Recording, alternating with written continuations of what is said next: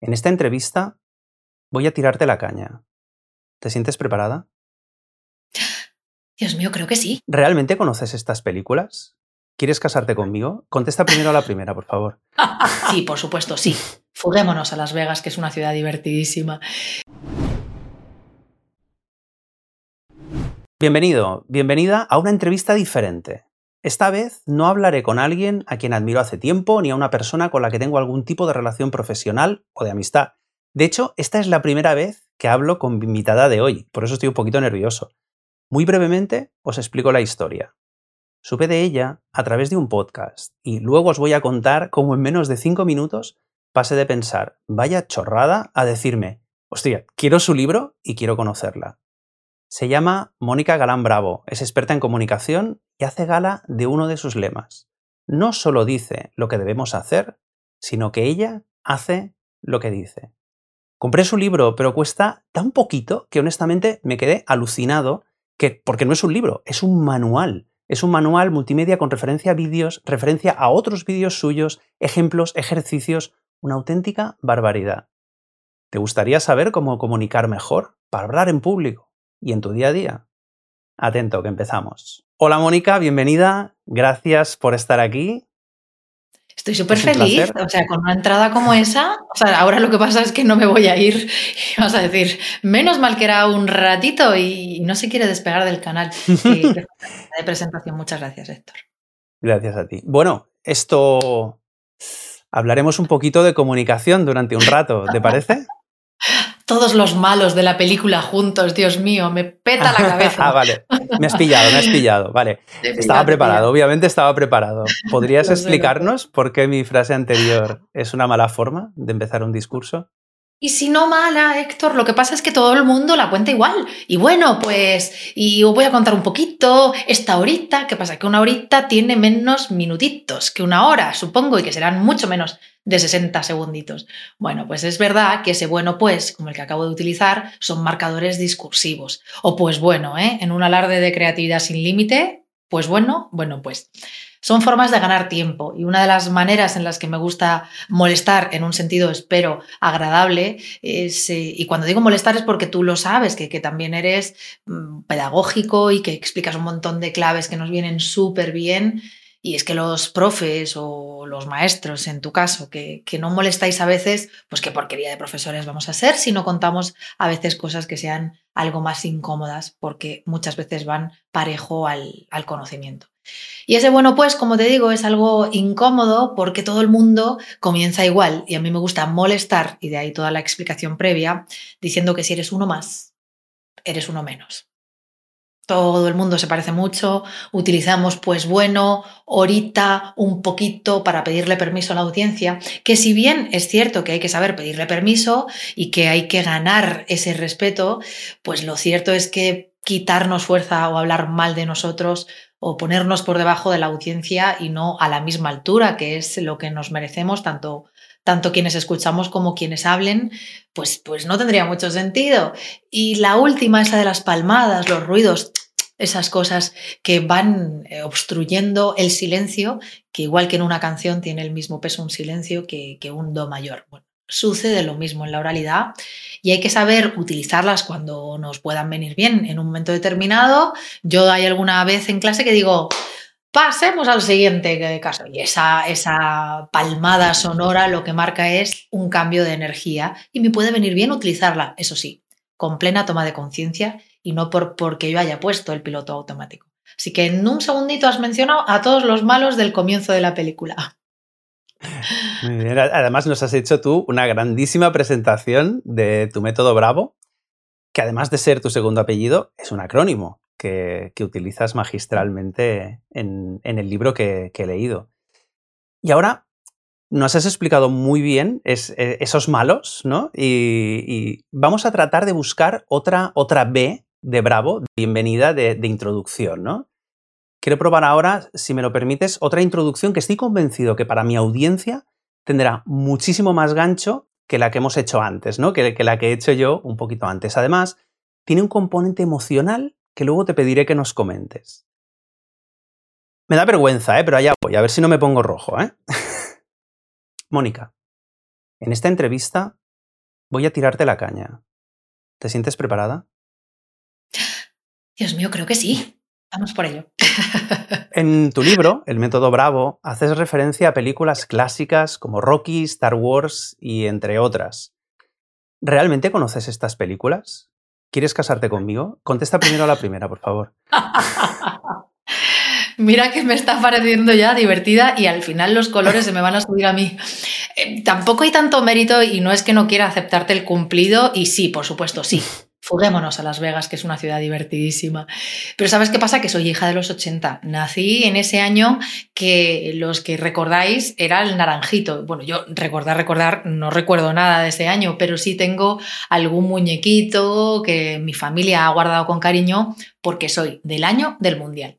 Y claro, cuando naces en el 82, pues haber visto Rocky, La Princesa Prometida o haberte criado con hermanos mayores que sabían todas las películas de Star Wars o que me ponían Freddy Krueger, que también hay una parte oscura en esa historia. Madre mía, qué miedo para una niña tan chica como yo pensar que si te dormías había peligro.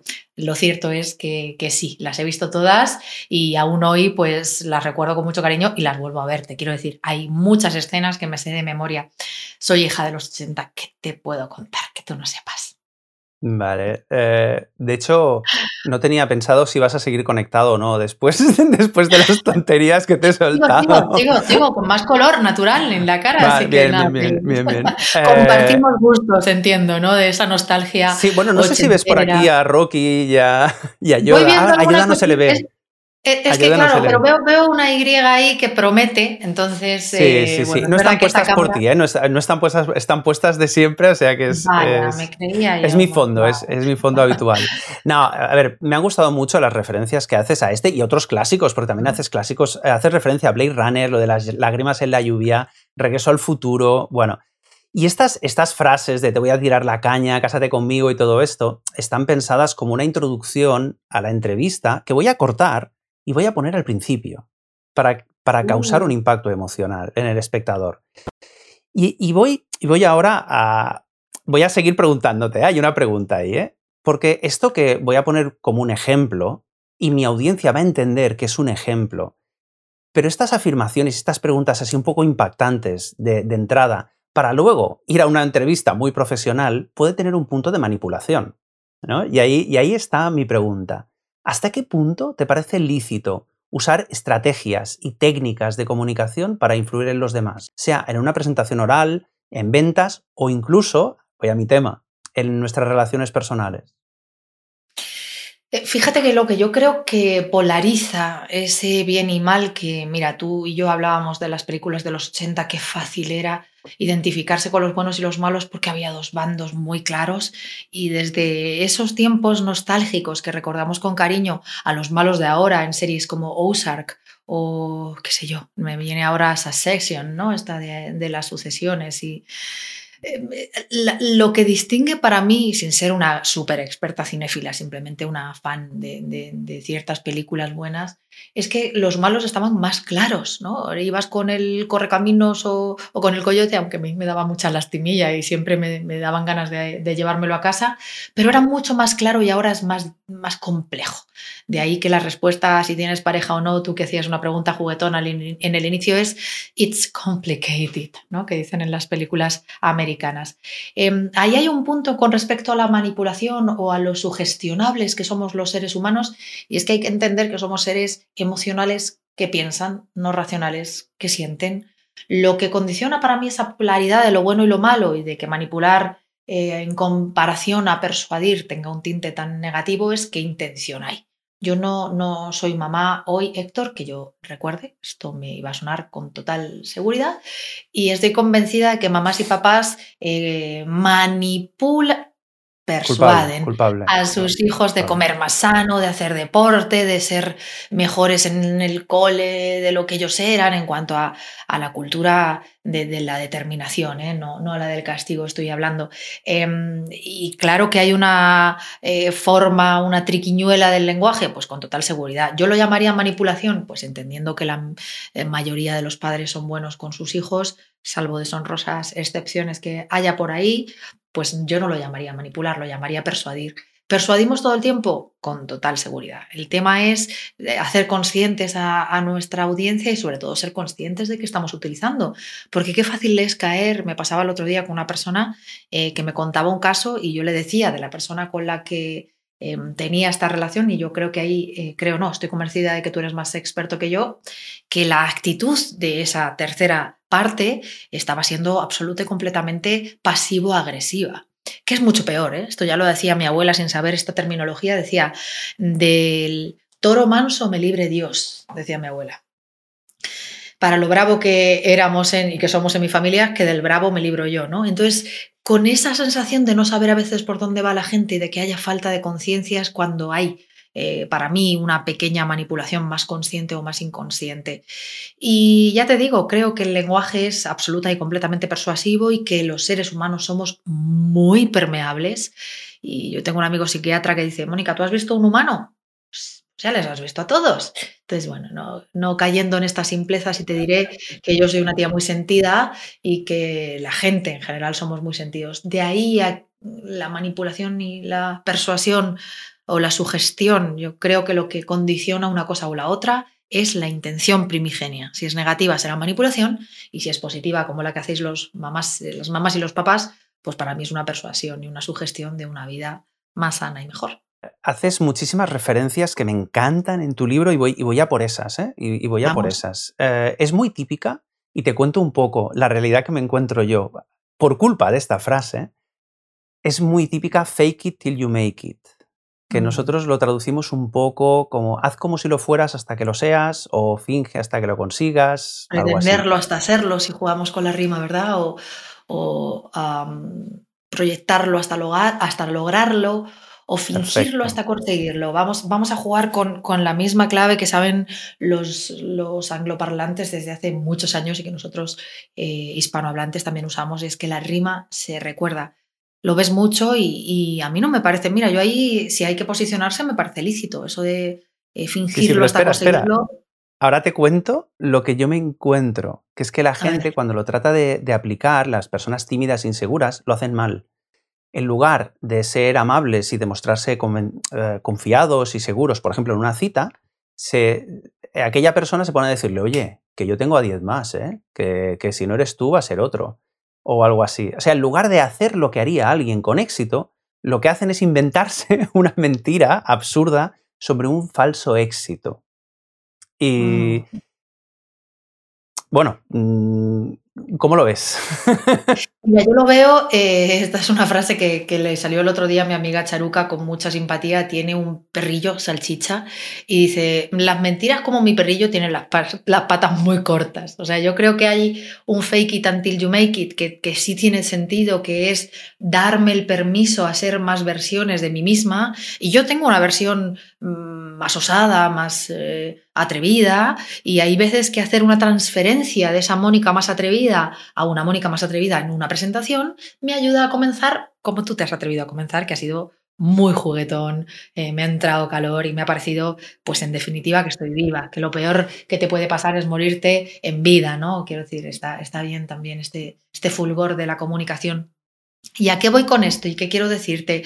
Que hay un punto en el que pretenderlo, si es jugar a más partes, a más aspectos de tu personalidad, pues, pues puede tener todo el sentido para darte permiso y quizá encontrar esa otra, eh, Mónica en mi caso, Héctor en el tuyo y quien tenga múltiples personalidades y les ponga nombre, pues cada uno que sepa de sus cada unadas, yo creo que puede estar bien. De ahí a proyectar a alguien que no se es, mira, hay una frase de un amigo mío que es yogi y él dice que alimentar una mentira es como tener un holograma de uno mismo al que le estás dando energía. Y claro, ¿sabes qué pasa? Que la energía bueno, dicen que no se crea ni se destruye, que se transforma, pero si se transforma y se va a otra parte de tu ser y se transforma en algo fuera de ti, la pierdo yo. O sea, no, no se creerá, creará o se perderá, se transformará, pero ya no la poseo. La poseo un ente que es esta mentira. Imagínate que yo te dijera que soy mis universo, pues además de quedar muy falaz muy rápidamente y resultar inverosímil, todo el esfuerzo que yo tendría que crear o que poner para generar esa alternativa de alguien que no soy. Qué agotamiento. Entonces ahí sí hay eh, que si ese pretender es tan, tan fake, es tan incierto y es tan mentira en otro orden de las cosas, pues estás perdiendo muchísima fuerza que necesitamos en el mundo en el que hoy estamos, que, que tiene eh, otros matices, que esos 80 de los que hablábamos, pues, pues es que estar con menos energía hoy no, no nos viene bien bajo ninguna circunstancia. Yo por eso pienso que las mentiras, además de tener las patas muy cortas, todos mentimos, es una realidad que todos mentimos, pequeñas mentiras, mentiras piadosas, grandes mentiras que a veces nos llegamos a creer. Bueno, todos mentimos, eh, tienen eh, un origen a veces funcional, pero que rápidamente se vuelven disfuncionales en el aspecto de generar mm, esa proyección de una parte de ti que no eres. Entonces, ¿qué recomiendo? Pues primero, en vez de carga cognitiva, que es lo que significa mentir, fluencia cognitiva. Es que para empezar, para mentir, hay que tener mucha cara. Me responden los alumnos cuando pregunto esto, pero la respuesta verdadera es memoria. Entonces, qué, qué, cansancio estar todo el rato recordando algo que no es. Es más complicado, desde luego que sí.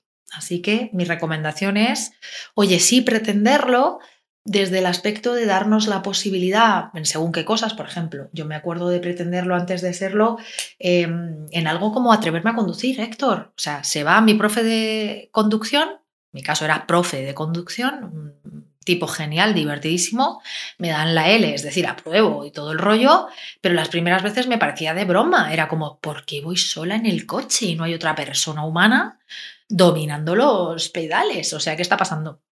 Y ya a base de pretender, yo digo que al principio de conducir, pues no conduces. Lo que tú haces al principio cuando tienes la L es circular. A conducir se va aprendiendo con los años. Así que, y desaprendiendo ya cuando hay muchos, muchos más años, ¿no? Y ponemos demasiado todo en automático. Pero ojalá esto valga para decir hasta un punto. Eh, ¿Pretenderlo hasta hacerlo? Sí, hasta un punto. ¿Y qué punto es ese? Mira, yo no, no, soy muy mística en la parte que tú me, me, conoces. Es verdad que nos estamos conociendo hoy en el, en el podcast, esta entrevista tan, tan cercana y tan humana que tú me haces, tan divertida en otro orden de las cosas. Pero sí que es verdad que no siendo muy mística estoy últimamente más conectada con ¿y cómo me hace sentir? Ya ves que no hay que ir al Tíbet para esto de, uy, esto me hace sentir regular.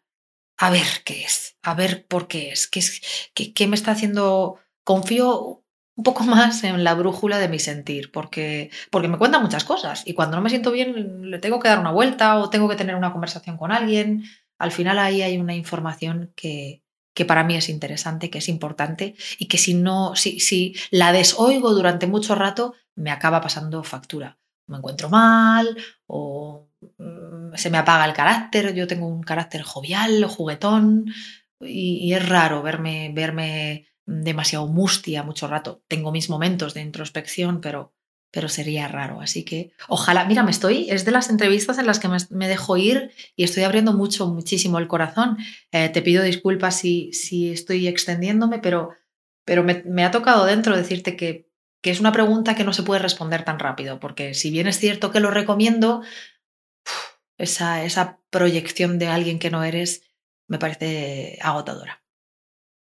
Sí, es que es muy profundo lo que has dicho. ¿eh? Me, he callado, me he callado porque me, parecía muy interesante. ¿eh? Yo me iba, me iba simplemente a Amy Cuddy y, de hecho hablas de ella, hablas de ella y esas pero, pero me ha parecido súper profundo. Volveremos un poco, igual a Amy Cuddy y a la PowerPoint, a la PowerPoint y tal, pero me quiero ir ahora a, otro tema que también cuestionas y, y que, que ahí, ahora ya que estás juguetona te lo voy a decir, o sea, eh, en ese momento del libro dije, vale, estoy oficialmente enamorado. O sea, así, de claro. Fue, y te lo cuento, te lo cuento, fue cuando leí tus afirmaciones sobre los porcentajes de la comunicación no verbal.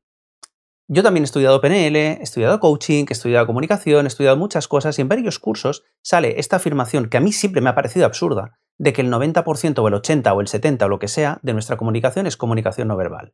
Yo siempre les decía a mis profes, pero a ver, si yo hablo con un ruso, no le entiendo. Si, si fuera todo comunicación no verbal, o sea, yo lo entendería, ¿no? Porque me haría así y yo lo entendería. Y no lo entiendo, ¿eh? O sea, yo me puedo intentar hacer entender por señas, pero con cosas muy básicas. Vale, pues tú, por cierto, gracias, muchas gracias, desmontas con una contundencia brutal esos porcentajes. Y ya te digo, como resulta que en el estudio del carisma y el atractivo personal y esas cosas eh, es muy típico hablar de esto, ¿nos lo puedes explicar un poco mejor? Tú, que eres una, una crack de esto. No, bueno, a ver, eh, me atribuyo bravo, pero esta explicación es Albert Meravia en 1972. Yo estoy convencida de que se revuelve cada vez que alguien dice que las palabras son solo el 7%. A ver, si viene un autobús muy rápido y un ruso te hace... No sé cómo hablan los rusos, creo que no así. Y por favor, si alguien hay que hable ruso, que perdone, que yo ahora ya ha parecido más una orangutana en celo que, que un ruso que por supuesto no habla así y que... No lo sé, no sé cómo habla porque me iba a salir alemán, así que voy a dejar de jugar a los acentos. Eh, claro que seguramente puedas avisar a alguien que no se coma un pastel envenenado con... Entiendo que sí. Madre mía, si esto suena en el podcast se van a asustar y espero que eso no les haga desconectarse con estos ruidos guturales que estoy haciendo. Pero. Yo creo que esto va a triunfar mucho, ¿eh? Pues sigue, sigue todo lo que quieras. Estoy pasando miedo, Pero bueno, eh, una cosa es decirle a alguien, no te comas eso, aunque sea en un idioma eh, desconocido y otra cosa es tener una mínima conversación. Ya no te digo la profundidad que, que para mí está suponiendo esta, con sus puntitos juguetones, pero, pero de, cierto desnudo de alma. No, claro que no. Esos porcentajes nunca fueron los que utilizan en, ciertas clases, porque Albert Meravian nunca dijo que lo fueran. Es decir, el 7, el 55 y el 38% eh, relacionados en el 7 con las palabras, el 55 el lenguaje corporal y el 38 el lenguaje paraverbal o las inflexiones de la voz, discúlpame, son porcentajes que tienen sentido en un contexto de alto contenido emocional. Entonces, claro, significando que, cuando a veces la tensión está muy alta, incluso hablando el mismo idioma, puede que mis palabras estén diciendo muy poco y sea mi gesto adusto y mi tono cortante quien te diga, no, si estoy muy contenta de estar aquí, no, de verdad, gracias, Héctor. Dicen, hombre, está, está deseando que se acabe el podcast para, para hacer cualquier otra cosa, aunque sea el baño de su casa con lejía, qué sé yo.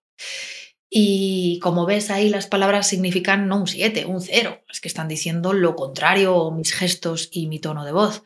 Pero no se puede asumir que en la comunicación como la que tú y yo tenemos ahora, las palabras no tengan un peso específico brutal. Por suerte, ya te digo que el propio Albert Meravian jamás lo insinuó y que hay gente de la categoría humana y profesional de uno de mis maestros, Luis Castellanos, que, que habla de la ciencia del lenguaje positivo y, yo a partir de los conocimientos que él me, que me compartió con respecto o al respecto de este libro y una de las fuentes de las que bebí para escribir Método Bravo, yo acabé concluyendo, no sé si esto lo escribí tal cual en el libro, pero sí hablo de ello en mi curso online y en cosas gratis que comparto en Instagram, que es muy fácil seguirme en monicagalan.com yo comparto que nuestro lenguaje sostiene nuestra disposición ante el mundo y que incluso se ha demostrado por gente muchísimo más lista que yo, yo no soy científica, soy divulgadora, que incluso en el idioma en el que eh, nos desarrollamos, o sea, nuestra lengua madre, condiciona ya ciertas cuestiones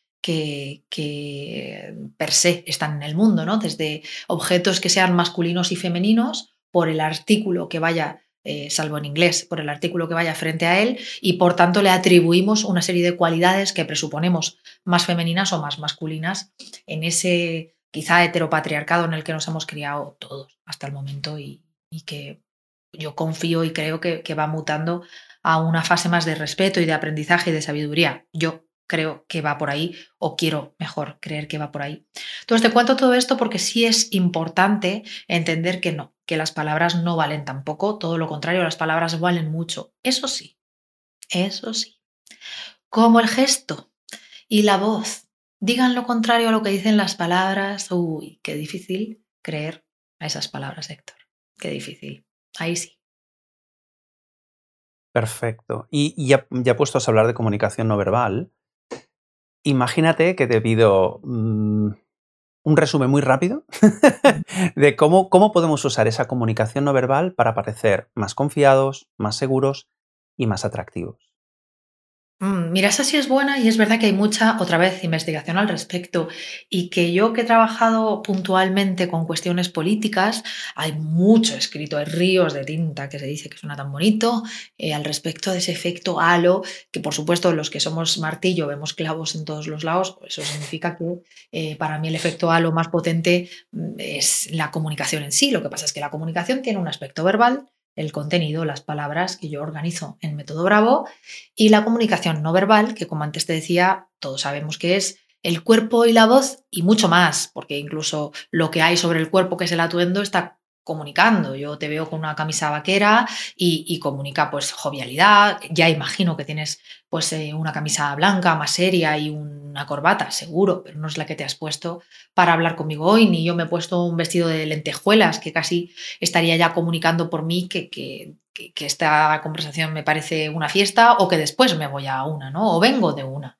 En todo caso, em, es cierto que, se ha hablado de posturología en inglés o fisiología, que lo diríamos en castellano, y cómo simplemente la verticalidad y la apertura está generando una sensación de más control que una pose mucho más retrotraída y un tono de voz más bajo, pues evidentemente ahí hay una parte que ni siquiera hace falta ser experto en lenguaje no verbal no consciente, es que somos conscientes de que alguien con, una personalidad eh, con energética o si me pongo exquisita, te digo arrebatadora, está captando nuestra atención.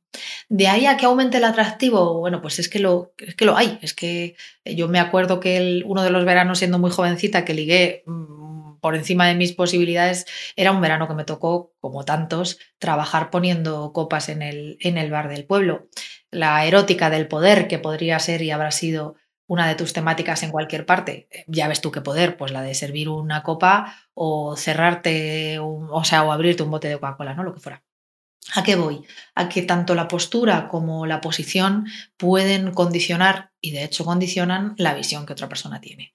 En cuanto a la postura, voy a dar dos tips para bajarlo a tierra que, he mencionado de soslayo, verticalidad y apertura. Y en cuanto a la voz, pues un volumen adecuado, por ejemplo, está generando control o, o, defecto, es decir, o inseguridad, descontrol, desasosiego, va por ahí.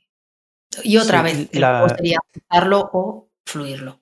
Sí, sí. Y la, power, perdona, eh, te, interrumpo porque estoy, estoy entusiasmado, entonces estoy, estoy ahí. Mm, Amy Cuddy también habla de, la Power Pose, que, también, también la comentas, la, pose de poder en, tu método. Y parece ser que incluso aumenta ligeramente la testosterona en, nosotros. Y, y, eso, lo que pasa es que, claro, yo hasta qué punto eso a mí me parece complejo, ¿eh? pero yo te confieso que la he probado antes de la entrevista. Yo antes, antes de la entrevista yo lo tenía tan... la, he probado, la he probado. Es tan gratis, yo creo que hay un punto en el que caemos en que si hay algo que es demasiado fácil, tampoco nos gusta. ¿Cómo somos?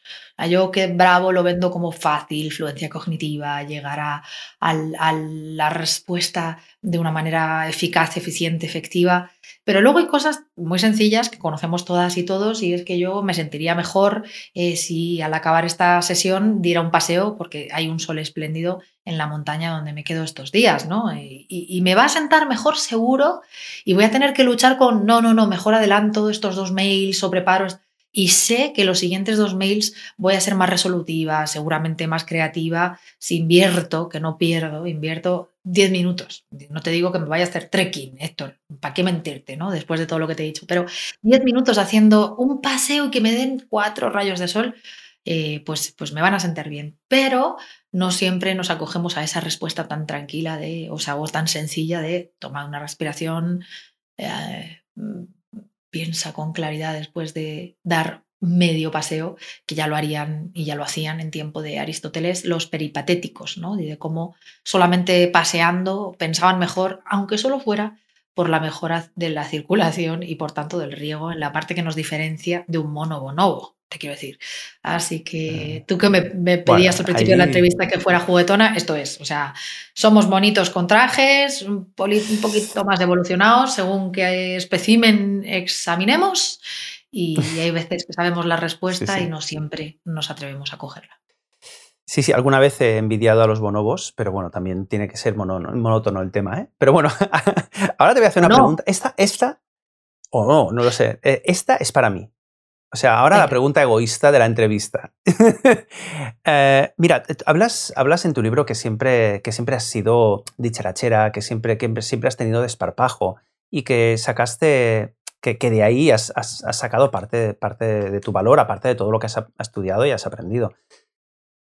A mí me pasa algo parecido, pero no en cualquier entorno. Y te, y te explico. Yo me pongo delante de una audiencia de más de 100 personas y me crezco, me encanta, me lo paso bien. Bueno, esto pre-COVID, ¿eh? ahora ya no, ha sido tan fácil, pero bueno. He hecho presentaciones últimamente online, 300 personas, 300 y pico personas, sin problemas. En la última, hace unas semanas, por ejemplo, pasé nervios en la preparación, pero luego en la ejecución me lo pasé pipa, me encantó. Y ahora está el pero. En cambio, cuando estoy a solas con una chica que me gusta, no me siento tan confiado y las bromas no me salen tan naturales, ni me siento tan a gusto como cuando estoy delante de una audiencia. Yo llevo muchas horas de preparación en este tema, ¿eh? Yo era muy torpe y, me he preparado, si no 10.000, igual 5.000 sí que las llevo, ¿eh? Pero aún hoy, confieso, y mira, mi audiencia va a flipar con esto, ¿eh? Que soy mucho mejor comunicando en grupos que no en la intimidad. Y ya que te tengo aquí, que eres una experta, y esto además puede que le pase a, más gente, ¿qué se puede hacer para mejorar esto? ¿Por qué sucede este cambio? Muy fácil, muy fácil. Mira, te voy a poner un ejemplo para salir de nosotros mismos y ayudar eh, a las personas a las cuales, por cierto, les agradezco como a ti esta oportunidad de contarles un poquitín más sobre la comunicación y, por qué no, que se enamoren de qué es ese acto de comunicación viva, la oralidad y de cómo impacta a todos los niveles, en el uno a uno y en el uno a todos. Pero tú que me preguntas esa diferencia del uno a uno y el uno a todos, te diré que evidentemente es más fácil con el uno a todos. Y si el uno a todos es el uno a muchos, mejor. ¿Por qué? El ejemplo que te quería decir fuera de nosotros es ver un monólogo en la tele. Tú piensas que para que te rías con un monólogo en YouTube que te hayas puesto en la tele o que tengas en Netflix o en la plataforma que domines, la que sea, la que tengas, la que sea, tiene que ser hilarante para que tú te rías. Y sin embargo, si te bajas a tomar una caña o una mirinda con alguien a, a ver un monólogo, a nada que tenga mínimo guiño y tú no vayas con cara de pocos amigos, te vas a reír. ¿Por qué? Por la fuerza del contexto y por lo fácil que se reparte la energía cuando hay más gente. Cuando yo empecé a dar clase y iba a grandes multinacionales en las que me prometían que habría 10, 12, 15, 20 personas y llegaban 3, con este eh, desparpajo que lo has llamado tú, yo a veces exceso de energía lo podría llamar, lo pasaba fatal porque me sentía muchísimo, da igual las capas que llevara, más desnuda que cuando me ponen a más gente delante y esa energía se reparte, si haces una broma sutil se contagian las risas, es más sencillo no mirar a una sola persona y esperar la retroalimentación, ¿no? ese feedback de, ay, lo estás haciendo bien. se pierde un poquito más en la masa, eh, con todo el respeto que la masa me, soporta, ¿no? me genera, pero desde luego se, difumina esa energía entre varios. Y cuando hay una sola persona, wow, pues es toda esa energía que yo tengo va a un solo canal, eh, va a una sola persona, a una audiencia única. Y hay más tensión. Sea, la explicación es, piensa que si tú y yo hiciéramos compra, eh, si queremos repartirnos la bolsa de la compra entre los dos, soportaremos, hasta ahí mi conocimiento de la física, pues la mitad del peso cada uno, salvo que uno lo levante más que el otro, ¿verdad?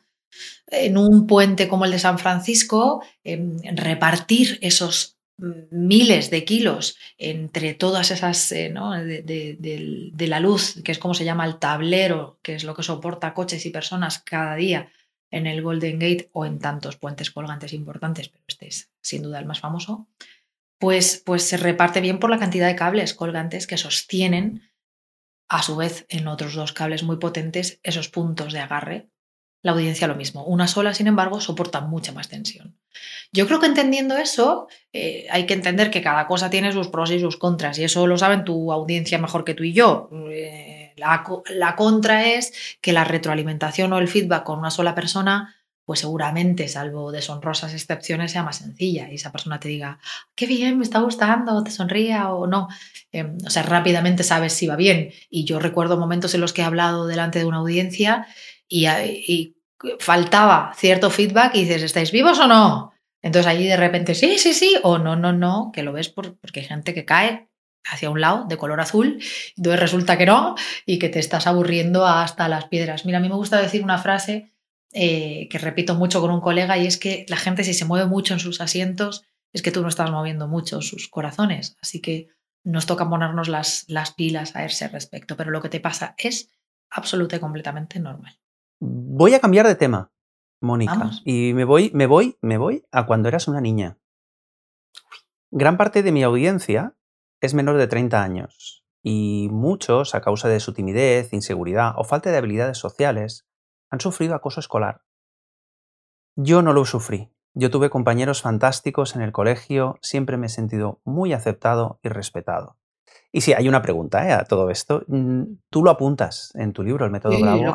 apuntas haber, haber sufrido cierto bullying de pequeña, agradeces a, quienes te protegieron dentro de sus posibilidades y ahora siendo la, maravillosa comunicadora que eres, ¿qué recomiendas a esas personas que han pasado situaciones de acoso en el pasado, pero que aún conservan esa, esa herida? Y no fue de los bullying duros, ¿eh? que fíjate, es que claro, me lo dices un día que hace apenas una semana se ha suicidado una criatura de 12 años, ya lo siento ¿eh? por tu audiencia, pero este, la comunicación también tiene esa parte de eh, veracidad, entonces se ha, suicidado una criatura con 12 años porque, porque tenía, sufría bullying terrible en el colegio. Bueno, yo Piensa que la primera causa de muerte en los jóvenes, perdona que te corte, es el suicidio. Sí, sí, sí, es un, es un, tema muy dramático. Eh, yo no soy psicóloga, o sea que eh, voy a eh, callar, respetar y, nada, tirarme las manos a la cabeza y esperar Mm, que, esas criaturas pequeñas que no tienes todos los recursos que ahora en la adultez se supone que podemos llegar a tener, pues eh, ojalá lo cuenten, ojalá tengan gente como yo la tuve, que te entienda, que, le dé la importancia que tiene, no que diga que son cosas de críos, que no, la muerte no es cosa de críos, no debería serlo bajo ninguna circunstancia que yo me imagine, en el peor de los escenarios terribles, ¿no? Pues, pues no, no debería serlo. Y que hagan, que puedan hacer algo rápidamente, para cambiar rápidamente esa narrativa. Mi sensación o mi circunstancia con el bullying era pues de alguien que te molestaba en el colegio por lo que fuera. Yo tenía un colegio público, iba a un colegio público normal de un barrio obrero normal de la periferia de Madrid la periferia de la M30 se llama Moratalaz el barrio. Y es un barrio obrero, un barrio normal y corriente. Y, ¿sabes qué pasaba? Que sí, hubo una temporada de gente que se metía. Y daba igual, ¿eh? yo no me acuerdo si lo suscité siendo persona humana, más delgada, una nariz más grande o más pequeña, según quién lo compararas, daba igual. O si defendí, como eh, me consideraba que decían, ¿no? Eso de defensora de pleitos pobres, alguien todavía peor parado que yo por lo que fuera, puntual o, todo el tiempo. Entonces eh, fui el, target, ¿no? la diana de, muchos insultos durante tiempo. Esas cosas son, son, son siempre, pues la verdad, una, una auténtica pesadilla. Y repito, hasta puntos tan nocivos como este. No fue el mío, ¿eh? yo eh, acabé sorteándolo y lo que deseaba era algo que quizá no debí desear, que era crecer más rápido. Mira, lo que sí te digo, en los que no hayamos rozado la patología, eh, sí te diré que mi deseo para ellos es hacer de ese pasado un trampolín más que un sofá, porque es muy fácil caer en la victimización, muy fácil. Eh, pues porque es eres una víctima, que diantres. O sea, es que estás siendo una víctima de algo injusto, punto lirunto. Ahora, a partir de ahí, pues yo creo que cuando nos vamos acercando a una adultez, hay que tratar de buscar Em, ese momento que proponen las terapias, y no me refiero solo a las alternativas, sino a las eh, que conocemos todas y todos, y es que nunca es tarde para tener una infancia feliz. ¿A qué me refiero? A que si se metían conmigo, se metían conmigo y eso no lo cambia nadie. Pero en mi adultez yo recuerdo pensar ahora, cuando ya en el principio de mi desarrollo personal mm, probé distintas alternativas, pues pensar en que muchos de ellos estaban muertos de miedo, eh, que, era muy, que era muy fácil meterse con alguien solo por ser distinto o distinta. He llegado a tenerles hasta pena, te quiero decir, y me parecerme muy aburridos. Em, hay otros que a lo mejor no, no, llegan a ese momento de perdón de qué lástima, si es que al final no eras nadie. Yo sí que me voy a coger, eh, de nuevo diciendo muy claro que no, no soy experta en patologías, no soy psicóloga, que en la medida de lo posible y sobre todo mm, dependiendo de, de, ese mal que nos hayan causado, que en mi caso eran pues nada, eh, nada y, no tampoco, ¿no? Pues insultos o en algún momento que te pudieran llegar a, a molestar o agredir físicamente, tratar de dejar el pasado en el pasado, hacer la reconciliación que lleva y usarlo como trampolín, ¿no? Y, no, como, y no como un momento para seguir victimizándose, que repito, que, que, a, veces caigo. El concepto del trampolín, el concepto del trampolín, me encanta. A veces caigo. Perdona, ¿eh? no, no, no, no, sin más. Me entusiasmo ¿eh? con las cosas que dices y, no, es verdad. Lo que sí te digo es que somos falibles. O sea, hoy los, el bullying para mí es mucho más amable porque tengo poco hate. Igual es porque no tengo tanta fama, ¿no? No soy Lady Gaga o Rihanna o, o Tom Cruise, ¿sabes? Entonces, eh, yo creo que, que, que suelen me sorprende que no, tengas, que no tengas hate con la repercusión. Alguna cosa me ha pasado, ¿eh? Lo he subido y lo he contado. Lo que pasa es que tengo un, un, perfil relativamente amable y no soy tan tan famosa, ¿sabes? Pero sí, sí, alguna cosa me ha pasado y, y hay veces del que se aprenden un montón de cosas y otras que es simplemente una gratuidad negativa, ¿sabes? Yo no le diría a alguien por la calle, oye, qué cara de tonta tienes. Y a mí me han escrito, ¿por qué, por qué en la portada del método Bravo sales tú? Y yo me acuerdo alguna vez de caer y decir, señora, ¿yo qué culpa tengo? Es que soy la escritora de este método, me pidieron que saliera a regañadientes dije que sí, hubiera preferido yo que hubieran puesto un monigote, que le cuento, señora, yo tampoco me veo guapa todos los días. reconozco que ahí, ahí eso me despisto mucho y voy a hablarlo ahora. Yo, yo te conocí a través del, podcast de, de, Rosa y Ana Modlina, de Piel a Cabeza. Y, escuché, y escuché aquel problema que tenías con la portada del libro y no entendía absolutamente nada. De hecho, cuando, te escuché dos veces porque me encantó lo que, lo que contabas y cómo lo contabas. Ahora mi audiencia ya lo entiende, ya entiende por lo potente que es escucharte. Pues, y yo estaba pensando que sea suficientemente guapa como para salir en cámara, que sea suficiente, porque claro, yo no te había visto nunca. Eh, y, claro, y luego, te vi y dije, pero si es guapísima. Pero, pero ¿qué es esto? Ya, ya pues a tirar de la caña, ¿sabes? O sea, ya. De hecho, además, además, tuve que mirar, y ahora ya lo has dicho, tuve que mirar tu fecha de nacimiento porque dije, es que esta chica es demasiado joven para haber, para haber visto todas estas pelis. No puede ser, porque pareces hasta más joven. Pues, ¿pero por qué te estaba diciendo todo esto? Ah, sí, por, ¿qué, problema tenías con la portada del libro? ¿Qué, problema tenías?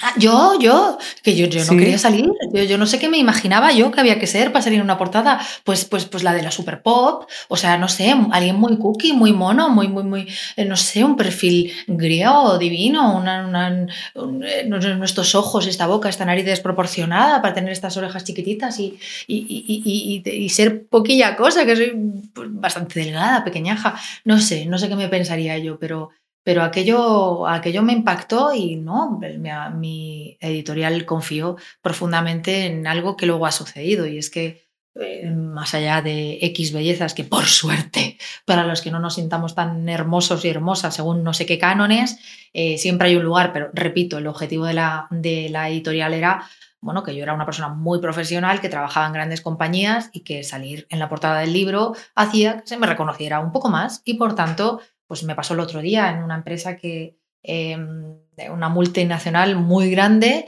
el 80%, no, y el 90% no me conocía, pero a nada que levanta una mano y dice, te sigo desde hace tres años, me compré el método Bravo, vas en la edición 10 y me tengo el 2, te sigo todo lo que haces. Pues no tuve que hacer nada más, sector es que el resto, solo de ver a su compi, a la que respetan, seguirme a mí, que no soy nadie, honestamente, como nadie somos nada del otro mundo, jope, me cambió. Me o sea, la clase, yo podría haberme tumbado así a dar la clase del método Bravo, tumbada la mano, no habría hecho falta eh, casi, casi ni, ni, argumentar letra a letra, porque estaba ya, eh, como se suele decir, el pescado vendido. Bueno, por supuesto hice un deliver, como a mí me gusta dar mis clases, pero me refiero a que me legitimó rápidamente, oye, yo te conozco, te he visto, eh, qué estupendo lo que cuentas, te sigo en todos los podcasts que, Mi audiencia es muy consciente de lo que es la, el valor social, la validación social está clarísimo y lo van a entender perfectamente. Cuando alguien dice esta persona mola, pues está clarísimo, la autoridad se transfiere. Y ya, ya puestos que has hablado de, hemos hablado del libro, hemos hablado de, de tus clases, eh, estamos acabando, entonces me gustaría, ya, ya puestos, que, nos hables de, próximos proyectos. ¿Con qué proyecto estás ilusionada ahora mismo? Pues mira, es que sabes qué pasa, que hay un proyecto potente eh, tengo varias patitas muy bonitas. Hay un proyecto que ya tiene vida por sí mismo y, y, son los alumnos los que me llenan las plazas de las siguientes ediciones. Hago muy pocas. Se llama Traspasa la pantalla. Y bueno, no tengo que explicar, no sé cuándo escucharán este podcast, pero ojalá haya quedado muy atrás ya todo el momento pandémico de clases online. Y tiene cosas buenas. Tú y yo estamos en sitios distintos y estamos pudiendo hacer de una forma síncrona una entrevista pues de las más divertidas y más juguetonas que me han hecho quizá ever, ¿no? En toda mi vida. Pero, pero bueno, tiene también esa falta de cercanía. A cambio de esa falta de cercanía, lo que yo propongo es que se puede traspasar la pantalla y que nuestra comunicación sea una extensión de lo que está dentro de nosotros, de nuestra personalidad. Y a la vez de una personalidad que se desarrolla proyectándose más allá de la pantalla o con su comunicación. Ves que es, una, es un círculo virtuoso. Yo creo profundamente en que hablar en público te ayuda a subir la autoestima y que con más autoestima puedes hablar más en público. En fin, no acaba nunca esa espiral. Y Traspasa la pantalla es uno de esos, de esos proyectos. En monicagalan.com van a ver pronto un curso para, para, superar el miedo escénico todavía más asequible en tiempos y en, eh, em, digamos, en, intercambio de transacción económica, o sea, todavía mucho más asequible. Subo muchísimas cosas gratis en Instagram. Yo creo que lo más importante y lo más gratuito, y digo gratuito porque también hay mucha energía muy guapa ¿no? en, lo, gratuito, en que lean lo que quieran y que estén mejor y que yo es que sí creo que cuando cuanto mejor estamos cada uno, hacemos un mundo mejor llámame naif, pero pues, pues sí, pues sí, creo que cuando estamos mejor eh, vemos todo lo demás con otra perspectiva y que esa otra perspectiva nos ayuda a hacer otras cosas que dan otros resultados. Así que en monicagalan.com todo lo que subo, todo lo que subo en Instagram o en otras redes van a ver un montón de nuevos proyectos este, este nuevo año, la verdad que sí.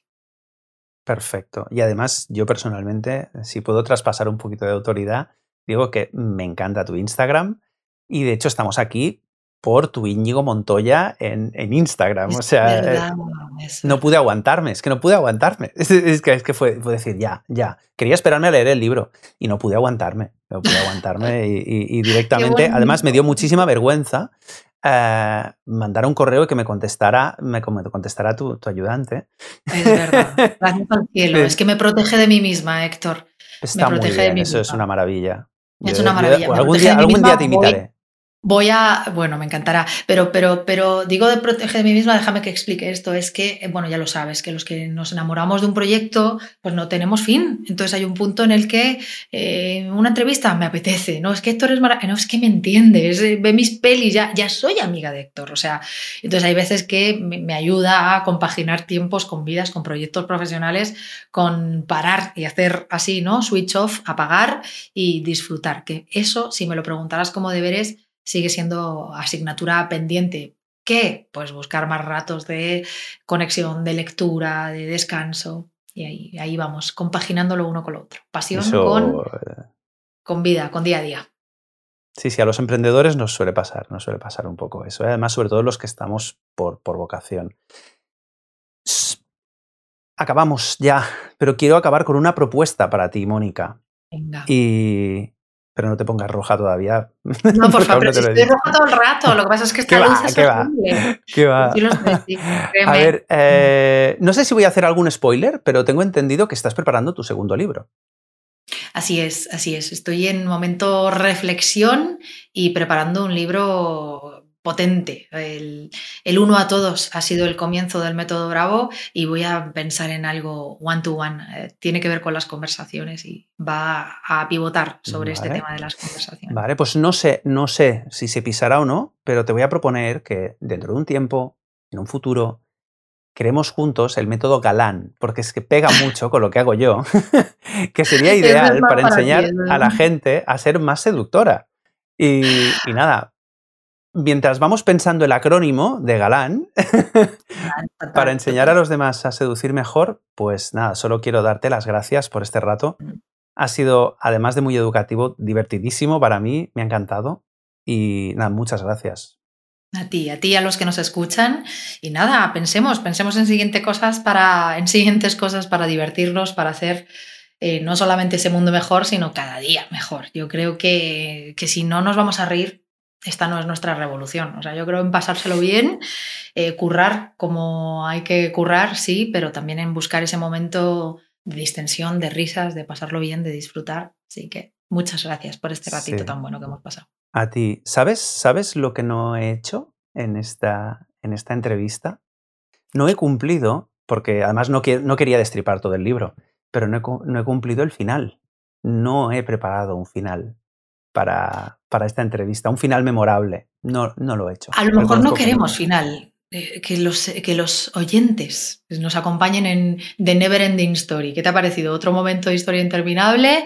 Esto no tiene final pues porque nos emplazamos a una siguiente sesión, a una siguiente reunión, a una siguiente entrevista y a seguir creando y disfrutando. Héctor, de verdad, muchas gracias. Como desees.